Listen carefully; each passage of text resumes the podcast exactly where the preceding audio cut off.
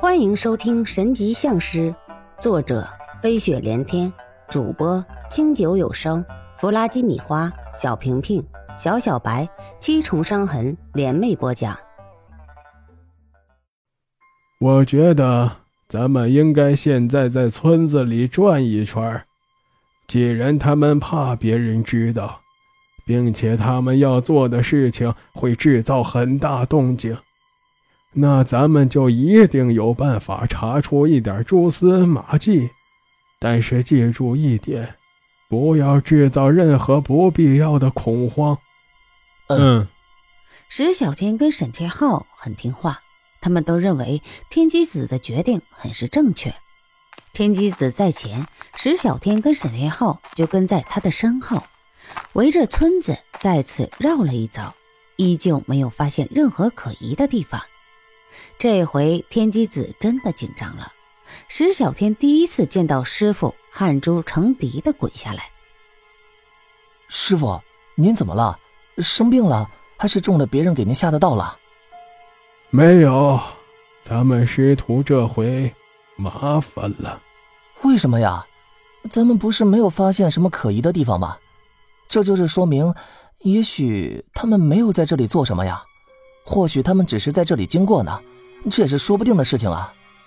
石小天赶紧宽慰自己的师傅，他生怕天机子有什么闪失，自己可不想这个师傅再有什么不测了。对，麻烦的地方就是没有一个可疑的地方。你想想，如果有这样的大动作，有可疑的地方才是最正常的表征。可是。一点可疑的地方都没有，这反而是最大的疑点。也就是说，我们可能就处在这个可疑的地方上。师傅，您的意思是，咱们中道了？石小天的心猛地一抽，这可是一点也不该犯的错误。可是就是这个错误，他们都犯了，就连天机子这样的老行家都中道了。到底对方是什么样的高手？一下子变得扑朔迷离起来。师傅，那现在咱们怎么办啊？赶紧咬破舌尖儿用天阳反真身。石小天只觉得嘴里一股腥味儿鲜血已经顺着嘴角流了下来。当他清醒的那一刻，天机子已经很沉稳的看着周围了。可是沈天浩依旧傻傻的待在那里，蜷缩着发呆。石小天当即拍了一下沈天浩，啊！沈天浩如梦方醒，痴痴的看着眼前的两个人。他的印象里，他们不应该在原地，而是应该已经在几十米外的二伯家门口才对。可是现在，三个人依旧还在原地偷藏着。这是怎么一回事？咱们不是应该……咱们中道了，被别人给算计了。这一招叫做鬼迷心，还好那几个人没有发现咱们，不然咱们就有的受了。天机子看着东方发白的天，知道现在已经没有退路了，当即拿出火晶和轩辕两把神兵，一把留给自己，一把递给了石小天。他知道现在这个事情已经不再是那么简单了。天浩，老实待在这里，不要乱跑。天亮以后，如果我们还没有回来，你就等到中午，然后马上回去，联系你二叔和三叔，必须调动大批人来才可以，少了一点用都没有。吩咐完沈天浩，天机子跟石小天一转身走出了藏身地点，两个人一前一后走进了村子。这会儿可是看真本事了，要是再有什么不小心，可能连命都没有了。这回可是难得一见的实践机会，所以天机子让石小天一定要跟来。石小天年少气盛，一直都觉得自己很有本事。本来天机子是不打算让他跟过来的，可是现在这个事情自己不一定能应付，二是让石小天长长见识，不要总以为自己的本事很大，不然以后自己不在身边时一定会吃大亏。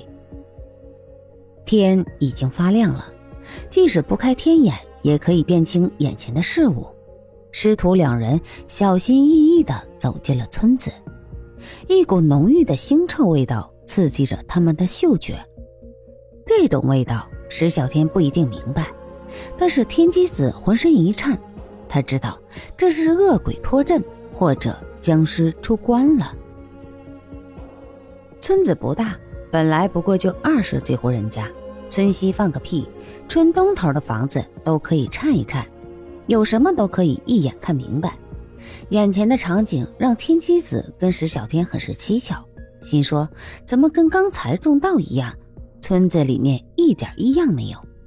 小心点儿，就冲着咱师徒一起种稻那个劲头，这个事情也不会简单。也许，呃，嗯，天机子突然停止了。因为他觉得脚下有东西硌着他脚了。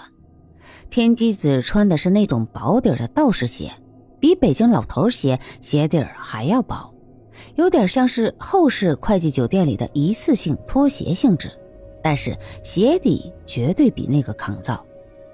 天机子小心的低下头，伸手在脚下摸了摸，然后像是触电一样抬起了头。飞快地看了一下村子里这二十几户人家的房子走势，然后立马又往一个方向走了几步，一直在低头寻找，像是很笃定那里应该有些什么。很快，他找到了他要找的答案。天机子陷入了沉思，石小天从天机子的手中拿过了让他震惊的东西，那是一根动物的骨头，看样子。有点像是家禽的腿骨，可是具体是不是石小天就不敢确定了，因为这个事情他可不敢妄下定论。师傅，石小天刚要说话，就被天机子伸手制止了。他知道石小天要说什么，可是现在不是讨论这个的时候。他知道现在没有危险，因为这里该发生的事情，天机子已经心里有数。现在他想知道的是。石小天找他要做什么事情？说说你找我有什么事情吧。天机子大步流星的往最近的一户人家走，那是王三炮家。石小天并不觉得现在是说自己事情的最佳时候，所以只是很沉默的跟在天机子身后。王三炮家里面一切正常，只是家里的几个人像是没有骨头一样瘫倒在地上。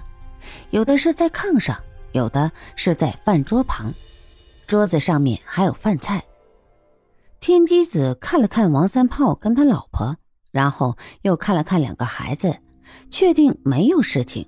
天机子转身大步离开。师傅，他们这是怎么了？我跟你说过了，他们中了降术，没有大碍，只是睡觉而已。他们会少一天的记忆。看来是在他们吃饭的时候中的降术。那个施降术的人没有要害他们的意思，只是不希望他们碍事儿。还有就是刚才你拿到的那一根鸡骨头，村子里的阳气之所以虚弱至极，那是因为有人反定七关。把这里的阳气流动控制到了最小。石小天看了一眼天，天边的彩云已经开始泛起了红晕，看样子再有十几、二十几分钟，太阳也就要升起来了。